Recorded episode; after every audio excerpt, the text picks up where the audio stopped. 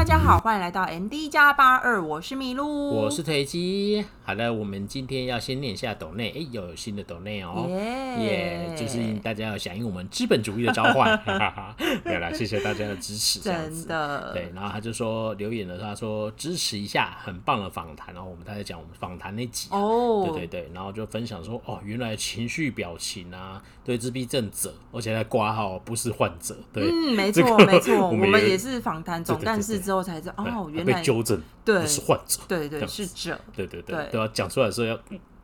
对对，然后就说呃，我觉得是说我们那个访谈帮助他在看剧的时候有一些误区，然后可能就是呃，就是让他更理解那个戏剧啊，这样子。对，我觉得是哎，因为在那个访谈里面，我印象最深刻就是表情图，嗯，没错没错，对啊，因为我觉得一般应该会想相反。对，对，因为韩剧就很常演这样子嘛，说他现在这个表情是在开心哦，对，殊不知是完全相反，没错，没错，对啊，对啊，所以我觉得那个访谈再次广告一下，如果没有听的话，记得赶快去听一下，这样。对，你会更理解那个戏剧。因为我觉得啊，做那个做那个专题也不是为了说啊，你看，你看他都美化啊什么之类，因为我不想要把那些事情终归一句，就是为了戏剧效果。然后就打发掉，当然了，对啊，就是我觉得比较了解一下整个内容。我觉得适度美化是有其必要，但是透过那个访谈可以去了解说啊，到底是美化的成美化在哪里？为什么会这样说？为什么同样一部剧会有人说它过度美化，但是又会有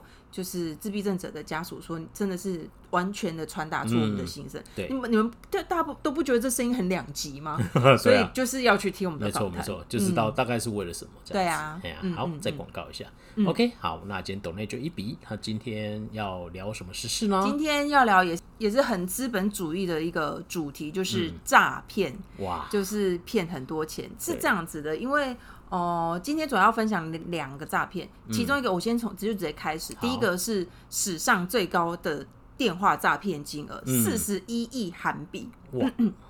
四十一亿，一亿一个亿是台币两千两百多万这样子。嗯嗯嗯、对，那这是发生在前几个礼拜的事情了，就是是一个医生。嗯、那总之呢，他就是被电话诈骗。嗯、那如果大家不知道他们怎么诈骗的话，可以去看就是变约翰那部电影，嗯、我们也有聊过电话就是诈骗的那个特辑。拦截生命线是吗？对，嗯，对，生哎、欸、不对，呃，拦截生命线不是全中瑞那一部，那不是生命线索吗？哦、oh，Oh my God！他叫他也叫 Voice，对，Voice，对对对。然后呢，哎、欸，总之呢，他也是电话诈骗啊，那就跟电影演的一样，嗯、就是他会假装说他是检察官，嗯、然后呢，嗯、就是会说啊，你现在怎么样怎么样，你才你你你如果不做这些事情的话，你名下的资产就会被冻结哦。嗯、然后就是数据有趣的是，哦、呃，韩国的诈骗的件数数数呃件数呢是在减少的。但是金额是越来越往上增加，哦、也就是说，这些诈骗集团呢，他们很聪明，都找上位者去 诈骗，骗所得高的人这样子吗？我是觉得这样，他他可能是冰帽死吧，没有啦，我好停停 安静，哦、对啊，我们今天要做盘点，哦、大家应该看标题就知道吧？好，好，然后呢，就是一样，就是就是就是。会说啊，你如果不做这件事情的话，你会怎么样哦？然后就跟电影演的一模一样，就是他按一个连接，然后就他就默偷偷被下载一个城市，对，然后下载之后呢，他打电话到哪里都是诈骗集团接的，就跟电影演的一模一样，电影演的就是那样，就是这样子，这就是这个案件就是这样子，他被骗了四十多亿这样子，然后受害者呢是一个四十岁的医生哦，哇哦，所以他们就说，对他们就说这这种东西就是。你一旦被他骗了，你就你就回不去了。就是很多人呢，他在被诈骗的当下，就会跟电影演的一样。我们怎么现在还在帮他宣传？就是他会很多疑虑，正常人都是这样子，因为大家所有的人都在提醒你说，哦，要小心诈骗哦。对对对，但是。你就会知道，嗯，我要小心诈骗。他说，检察官说我这个东西有可能会被冻结，那我当然就打去法院问检察官啦、啊。对，然后只要你一不小心按下他的那个连接，嗯，你就没完没了。反正你所有的查证都是都是都是诈骗集团。对对对，所以你觉得你在查证，事实上你正在一步一步走向他的陷阱。嗯、所以就是就是这样，我觉得很惊人呢。对史上、啊、目前史上最高，他们已已经知道了最高的诈骗金额四十一亿韩币。天哪！哦，而且是医生普遍会被觉得说，应该高知识分子、高知识、高知识、高所得，然后他被弄进去之后就，就就这样，他就把他的那个什么保证金啊、保险费啊，全部都解出来，反正。就不知道怎么骗的，就这样子，四十一亿耶！他真的不是 Big Mouse 吗？我我对，呃对，我们也没有那个，就是想要，嗯，有那个钱被骗也是蛮惊人的。对，好的，对，就是这样子。这是第一个，就是史上最高，目前韩国史上已知的最高的诈骗金额，四十一亿。感觉出现在某部韩剧里面，就 Big Mouse 吧？啊，没有啦，Big Mouse 没有出现。对对对对对，好，那第二个要跟大家分享的诈欺呢，是全租诈欺。不知道为什么会想要炸鸡耶？炸鸡吗？哦，我可能饿，我可能是柳成龙上身吧。好，就是呢，前一阵子我有我们有跟大家分享过，那个韩国呢，而且是首都圈哦的房价正在下跌中，而且是斜就是悬崖式的下跌，我觉得蛮蛮蛮接近这个形容的，是要警惕一下。我。虽然要警惕，但我还是有点羡慕。哦、对啊，就是到底是怎么？我觉得有点羡慕，为什么房价可以就是往下修正？对，好了，总之呢，就是因为他们的那个利利率一直在提升。嗯、那韩国前一阵子不是又提嘛？所以呢，就是房贷呢的，就是贷款的压力就变大嘛。跟大家再次复习一下。嗯、那因为这样子呢，所以全租啊，或者是买房的那个需求就减少了。嗯，那那要怎么办呢？就是有新房子出来，有一些投资客出来就说哦。可恶！我本来就是想要租全租，嗯、然后或者是就没有人要跟我买，要怎么办？他就直接进入到租金的市场，就是租屋市场这样。嗯、全租的案件数呢，就是那个房屋的件数，待出租的房屋的件数，比去年的同期哦，嗯、增加了五十六 percent。那但是就是。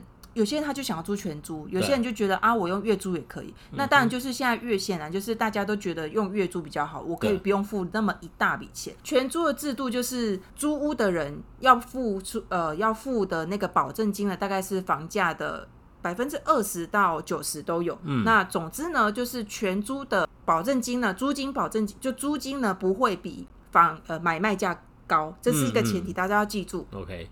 那现在呢，韩国现在出现了一个东西叫钢通重石，或是钢通重呃出的，钢通钢通出的，就是钢通呢，就是空罐子，哦，那个那个那个叫什么，我们喝汽水，不是铝罐，铝罐，就是走在路上会可以踩扁踢出去的那个铝罐，就是空罐子的那个全租，哦，它这个东西呢，就是全租的金额比买卖的金额还要高。大家会觉得什么鬼东西怎么这么荒谬？哎、啊欸，对，就是有人没有去查，然后就、嗯、就用你明明你那一笔钱，你明明就可以买那间房子，对，结果你是跟人家租，他怎么会那么就是就是没有查清楚嘛，就是可能还不够透明吧。嗯、然后就是像比如说，我查到一个案例是。哦，有一个房子，他在当时候买的时候是九千八百多万韩币，嗯、然后那个那个屋主呢，就稍微呃花了一点点小钱把它装修之后，他用一亿五千五百多万把它租出去，全租。哦，这是什么鬼东西呀、啊？啊、就是就是我他付得起一亿五千多万，啊、所以显然他是可以把那个房子买下来的。那就是有这种东西，然后所以他们就说大家要小心，但是这个前提是。嗯你或许还有机会把钱拿回来，但我们今天要跟大家分享的是，就是钱拿不回来的那个比例是逐渐在上升当中。嗯嗯嗯、我查到一个数据，他说去年哦、喔，就是全租的保证金要不回来的金额有五千三十四亿多韩元。哇，亿哦亿哦，二零二一年，然后呢，这个二零二一年的数据比上一个年度就是二零二零多了一千多亿。嗯，那反正总之呢，这个。被呃全租的租金要不回来的那个金额呢，是日益在增加，短短的五年内哦，增加了两百倍。哇！就是我这我我在查这些的时候，我就我我就一直跟腿七说，奇怪他们的法律到底在干嘛？对啊，为什么？就是我们不是很能理解。对，而且其实大家在想说，哦，好像那个。最近什么大家都用月租，但是实际上全租在韩国还是有大概三十六点五 percent 的人会用全租的方式去租这个，嗯、就是去去租房子这样子，因为他们就会觉得说好像比较有保障，对吗？就是至少有租一个。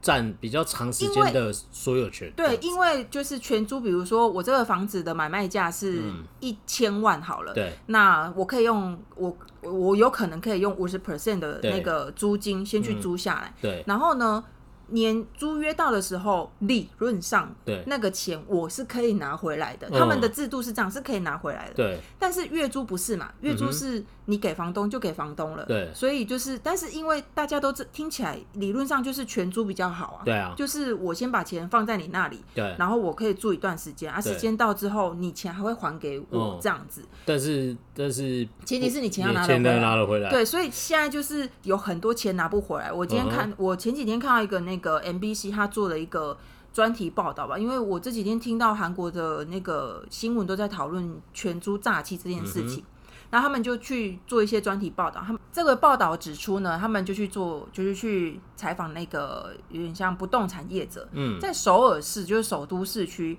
哦、呃，四个人前四大就是手上拥有最多住宅的房东们，嗯、光是就是这四个人就拥有首都圈房子四千多套房子。嗯，那第一名的呢？第一名叫全某，他有一千两百四十二套，就是都是上千户的。我真的是太夸张了吧。然后他们这个房子大部分都是 villa，就是 villa，就是哦，哦，我们在韩剧会看到红红砖头那种，楼、嗯嗯嗯、上跟楼下是不同出入口的那种。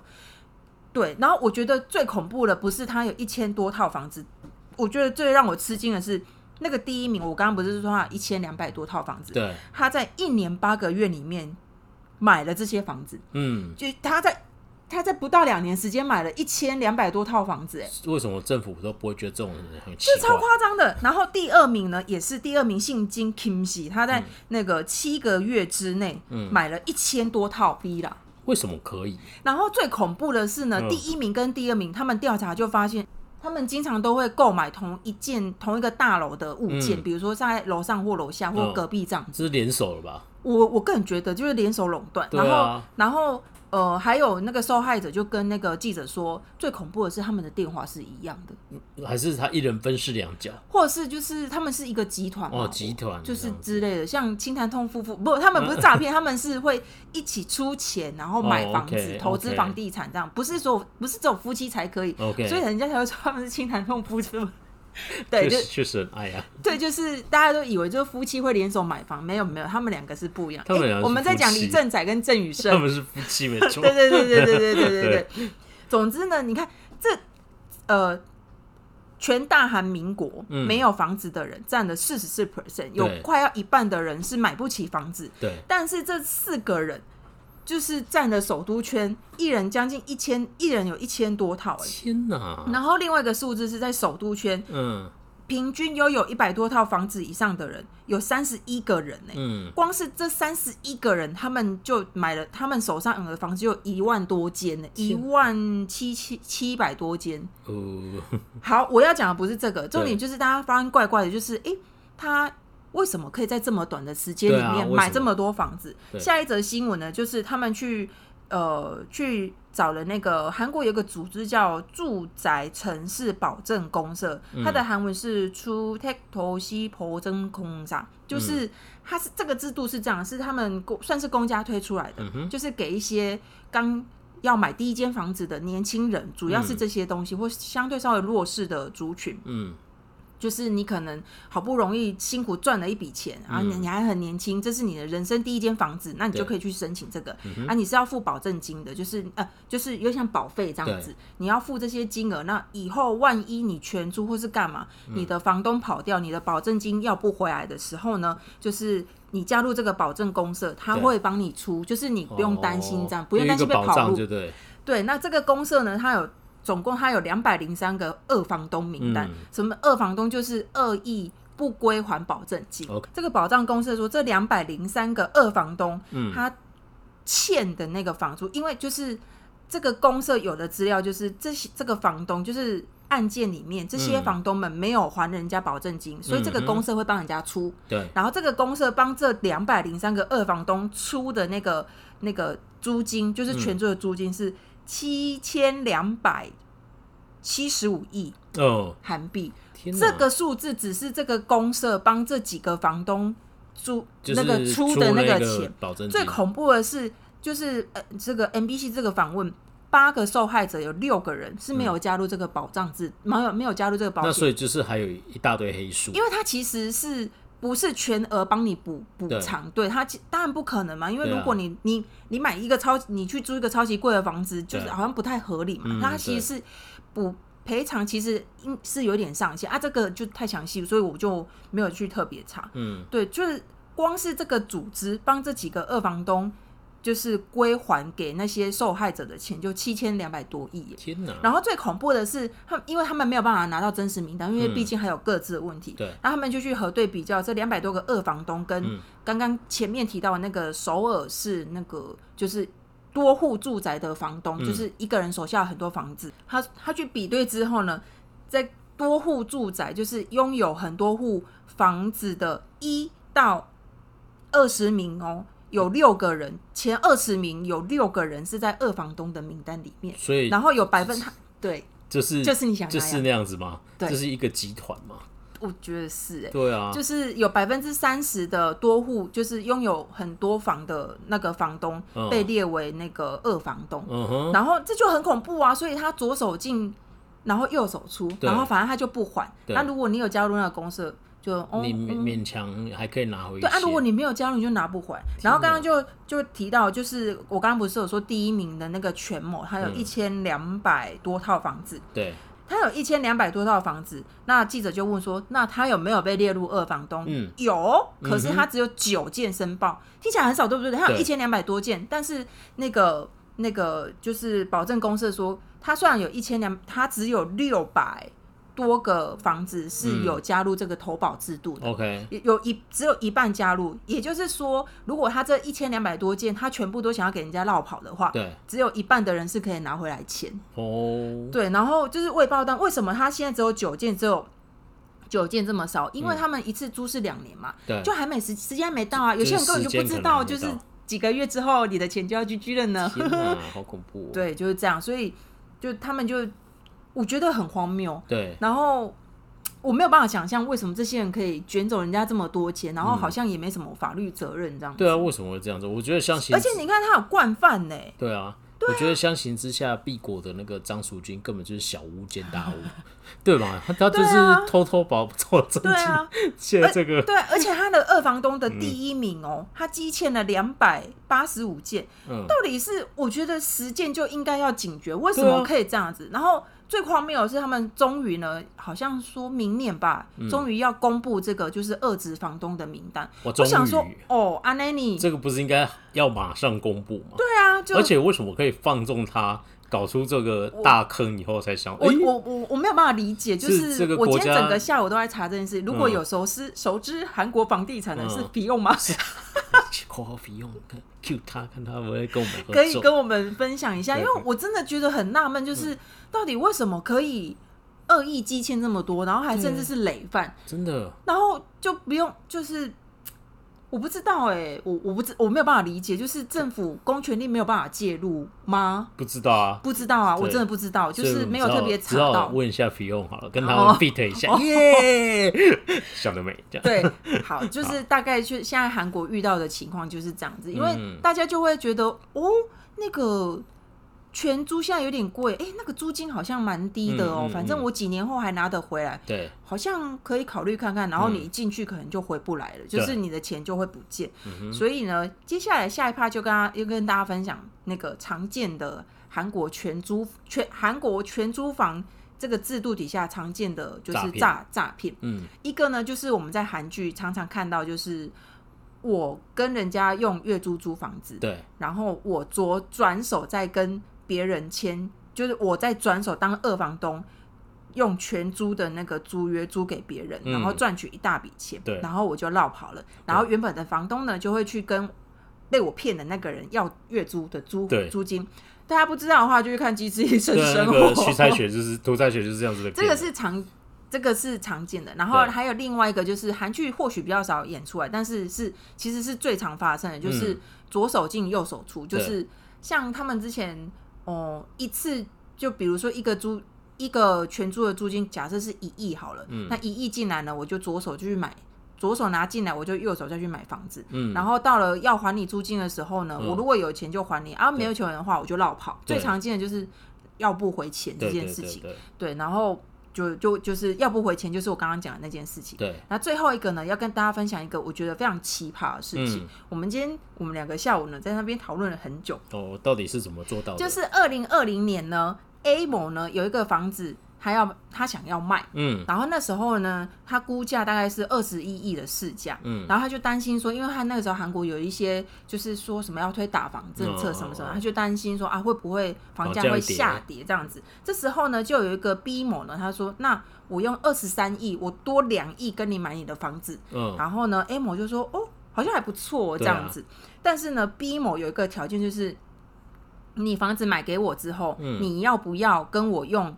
租那个全租的这样子，嗯、就是你先跟我租一个全租，对，然后我用十二亿五千万，嗯，就是租给你全租，对租两年的租约这样子。嗯、啊，全租刚刚有听到，就是就是时间到是可以拿回拿回去的，对。但是这个案件是他要用二十三亿跟他买二十一亿的房子，对。然后他就说，你跟我租全租，理论上呢，原本的屋主嗯要给新的那个买家，对，就是因为。原本的屋主卖给别人了，对，然后呢，但是原本的屋主要跟新的买家签全租的合约，嗯，所以呢，原本的屋主好绕口，原本的屋主呢，其实是要给那个新的屋主，就是买家十二亿五千万的那个全租的租金这样子。嗯，那正常我们就会说，我是、啊、不用给我，我，对，就是 B 就跟就是买的那个人就跟原本屋主说，那不然这样子好了，反正我本来就还要再给你二十三，我本来就要给你二十三亿嘛，买房子总是要给你钱嘛，对。那你要给我十十二亿五千万，嗯、那我就我就，先对我就先扣掉，然后我先给你那个扣，我就二十三万扣十二亿五千万啊，我就给你那个十亿五千万这样子，嗯嗯嗯、我就给你这样子，然后我就先给你这样子，嗯、然后那个原本屋主说，哦，哎、欸，跟他没办呢，吼，好像有道理啊。哎、欸，我我我房子有卖掉，多赚了两亿，然后我又住在这里全租，然后我只又现在马上拿到十亿，反正之后我也拿回，之后可以拿回来，对对对对对对 OK 我现在多了瞬间有十十亿可以投资，对对对对，然后问题就来了，他当这件事情他签完约之后，他才发现要挟我就是新的那个买家，嗯、他在过户的当天，他就用他那个房子去抵押去做，去去贷款就对了。嗯贷了二十五亿八千多万这样子，然后呢，但是他韩国的有一个呃租的规定，就是我把房子租给你之后，嗯，你要隔天，他们有一个叫对抗力，就是有一个有点像保护令这样子，嗯、就是你的这个对抗力隔天才会生效。也就是说，他三月六号的时候呢，他同时就是拿房子去贷款，嗯、然后呃三月六号他就签了那个租屋的那个就是入住的合约这样子。嗯但是要三月七号，就是隔天，他那个对抗力就是保护租租房子的那个人才会生效。那个保护制度是什么呢？那个保护制度呢，就是万一这个房子的产权有易主的话，嗯，在这个保护的抵制下，你是可以就是享有享有你原本的租赁权。比如说，我把房子卖给了谁谁谁，啊，你跟我租房子，对，就是你还是可以住在这个房子，直到租约到期。对，然后呢，理论。然后你还是可以拿回你的保证金。我想说，都有这个保护制度，到底为什么前面那些人会拿不回钱？嗯嗯。总之就是这样，就是这是一个保护租屋者的那个制度。对。然后如果万一不幸说这个房子被法拍拍拍卖掉了，你也可以就是去跟法院去要求说你拍卖的金额，我反正你就是你有机会拿回来你的钱就对了。嗯。但是这个时间差呢，就是三月六号呢，银行的贷款就马上生效，就已经扣掉这样子。嗯、然后他的那个保护制度是三月六号的隔一天才会生效，就是三月七号，就在这个时间差之内，那个原本的屋主他就没有办法享用这个保护制度。嗯，也就是说呢。当 B 某他跑路的时候呢，就是他就会两头空，他也没有房子，他就拿了十点五亿，但是呢，就是他房子也没了，然后他原本那个十十二点五亿，也就是没了，就是因为他跑路了，所以他这样很亏哎。他本就是他就是本来预计是房子脱手，但他可以拿到二十一亿，二十三亿。对，理论上是二十一亿，每个人要给他二十三亿。对对，但是结果他只拿到一半的钱。对，然后结果房子也没了，房子没了，对，是他亏了一半把房子卖掉，超恐怖的。因为然后我就是我刚刚提的那个对抗对抗力，就是保护的那个条约还还没有生效，嗯，所以他就是就 GG 了，BBQ 了，真的。对，我觉得这个这个诈欺的那个手法蛮神奇的，所以真，真就是我我们研究很久，终于研究出来是这样子，所以就是嗯，对，就这样子 跟大家分享一下。我，我觉得防呃韩国的那个全租制度，我都我都很觉得很容易引引起纠纷。对啊，因为你等于他那个概念有点像是我是房东，我把房子租民租给一个民间去抵押。换现金的概念吧，感觉是有点是因为我就像我拿房子去贷款这样子，对对对，有点这样嘛。就是比如说，假设啊，我最近可能另外一个房子需要装修，要要一笔现金，那我就我用全租，对对对对对，然后就就是然后以后要还给人家的嘛，就跟就跟银行贷款差不多。所以他们现在就是为什么全租的那个租屋的空房这么多，就是这样。他以他。我觉得就是他们资金出现缺口，对啊，赶快用全租租出去，对啊，卖也卖不掉，就居居了，就是那些囤房者居居了，这样。的，有突然有点羡慕，好像是。哎好，但是就是 诈欺是不可行的，没错，对，好啊，那今天时事聊的比较长一点，但我觉得蛮有价值的，这样。就是请大家好好消化一下，可以画个那个曲线图啊，还有那个关系图。然后连红线这样子，这样很深，因为我真的是研究了一整个下午。A 先拿 B 的钱，然后再 B 再拿 A 的钱干嘛这样子？因为这个是韩国最近很很，我觉得是社会上蛮严重的事情，嗯、就是他们的经济遇到这个问题。嗯对，啊对，但这有点深奥。对啊，没错。如果有讲错的地方，再请别不用大大帮我补充 自己都心虚。我们把自己的连接传给他。对，好了好了，开玩笑的。好啦，那今天时事就分享到这里，好。